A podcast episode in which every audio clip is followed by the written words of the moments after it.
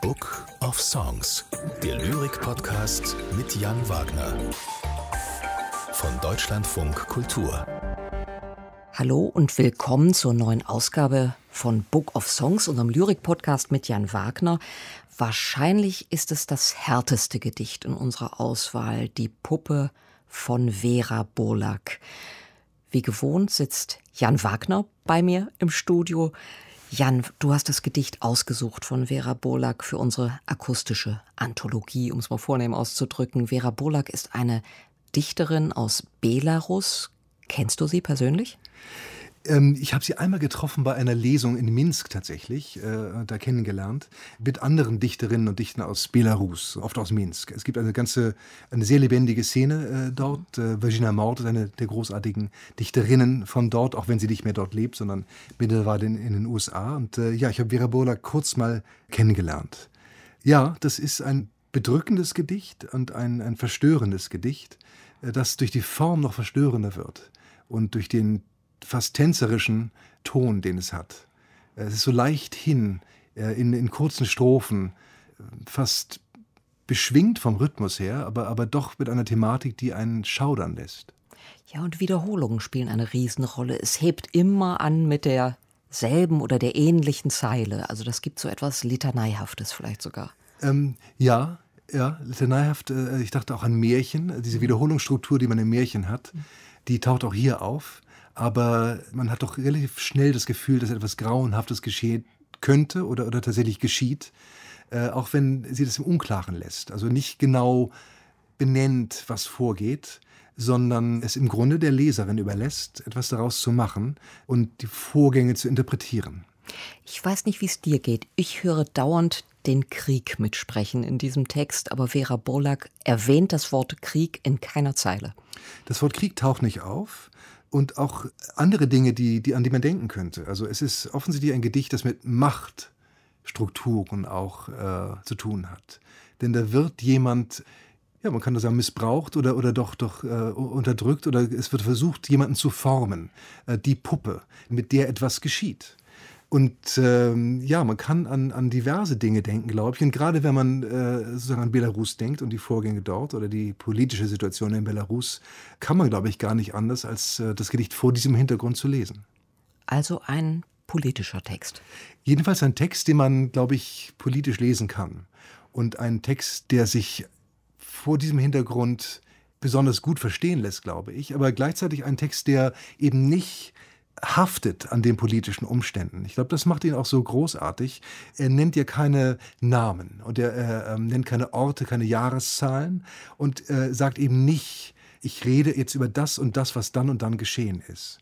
Ähm, das heißt, es kann sein, dass er einen konkreten Anlass hat und wir sind eingeladen, wahrscheinlich durch das, was wir wissen über die Autorin und ihre Herkunft, den Text zu lesen vor diesem ganz konkreten persönlichen Hintergrund. Aber ich glaube, das Großartige ist auch, dass man diesen Text in allen möglichen anderen Situationen lesen kann. Er erhebt sich, löst sich von seinen konkreten Umständen und wird zeitlos, ohne dadurch ins Wabern zu geraten. Er ist sehr konkret und sehr schmerzhaft, aber ich glaube, man ist eingeladen in ganz anderen Zeiten und Ländern und in ganz anderen belastenden Situationen, Situationen des Missbrauchs, Situationen der Gewalt, diesen Text für sich zu nehmen und zu lesen und auf die eigene Situation anzuwenden das macht, glaube ich, große politische Lyrik auch aus, dass sie sich über ihren Anlass erheben und lesbar werden für andere Menschen zu anderen Zeiten, aber nichts von ihrer Kraft und ihrer Eindringlichkeit verlieren dabei.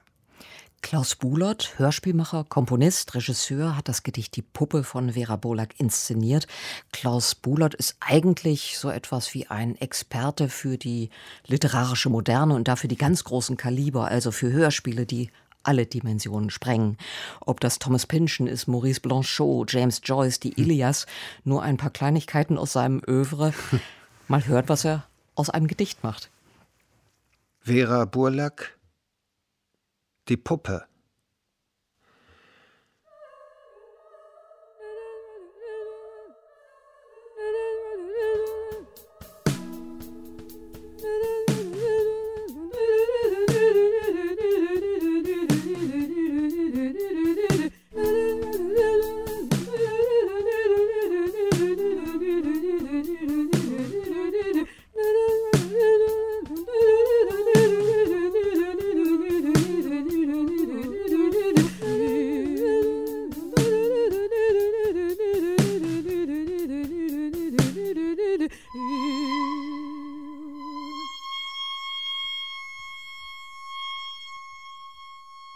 першы раз нож у мяне ўтыркнулі і там тры разы павярнулі, вельмі было балюча і крычала я вельмі гучна.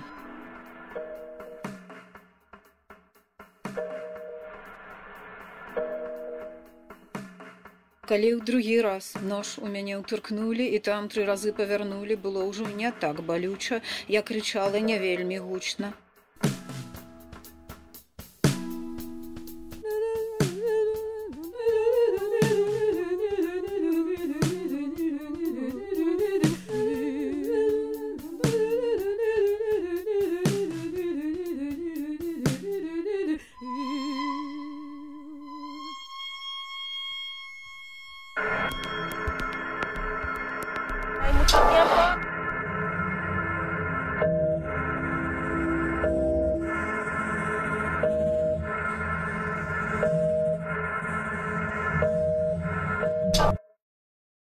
Vera Burlack Die Puppe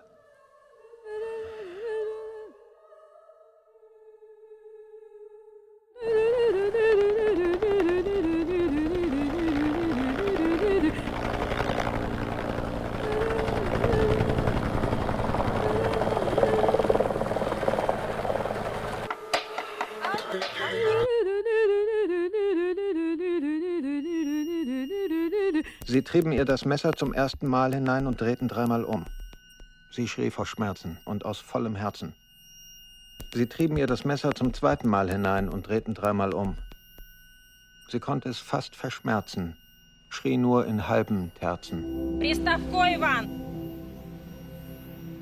Sie trieben ihr das Messer zum dritten Mal hinein und drehten dreimal um.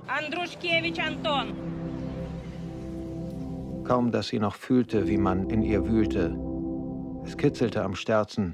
Sie kicherte, sie scherzen. Prochorov Jegor. Танёв Александр.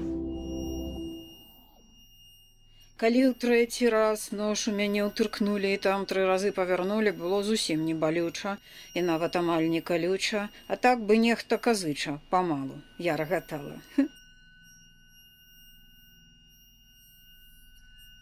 Танёв Александр. Schelinok Andrei. Sie trieben ihr das Messer zum vierten Mal hinein und drehten dreimal um. Sie langweilte sich fürchterlich und rief, sie sollen sich trollen. Was dann kam, weiß sie nicht. Калі ў чацвёрты раз нож у мяне ўтыркнулі і там тры разы павярнулі, яны мне ўжо надакучылі. Сказала, каб адчапіліся, далей што было забылася.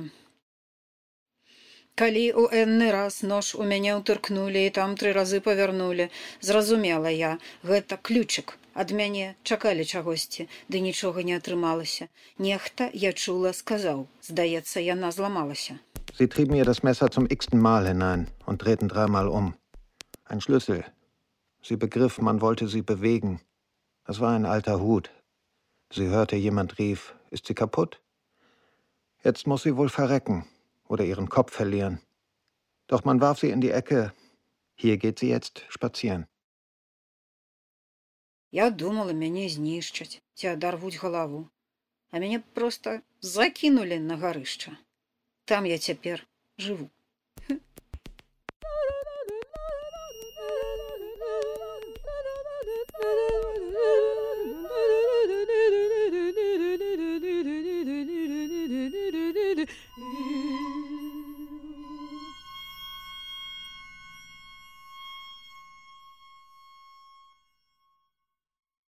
Die Puppe war das. Der Text stammt von Vera Bolak, einer belarussischen Autorin. Umgesetzt hat es Klaus Bulert mit der Stimme der Autorin und dem Schauspieler Manuel Harder. Ich habe es erst gar nicht bemerkt. Du natürlich schon, Jan. Klaus Bulert hat den Text verändert.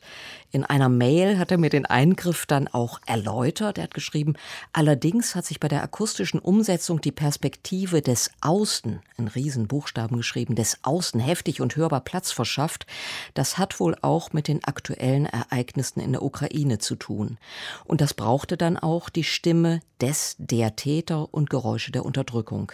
Vera Bolak spricht das Gedicht in der Originalversion. Sie trieben mir das Messer in der akustischen Umsetzung männlich hört man von außen und in aller Sachlichkeit, sie trieben ihr das Messer. das bestätigt ja im Grunde, was wir eben gesagt haben, dass das Gedicht eben anwendbar ist oder lesbar ist von einer anderen Situation. Denn es ist nicht jetzt geschrieben worden, sondern schon ein paar Jahre älter. Äh, aber dass äh, Klaus Budert es jetzt angesichts dessen, was in der Ukraine geschieht, liest, spricht genau dafür, was Sie eben erwähnt haben. Es äh, löst sie vom Anlass und ist offen für andere Situationen.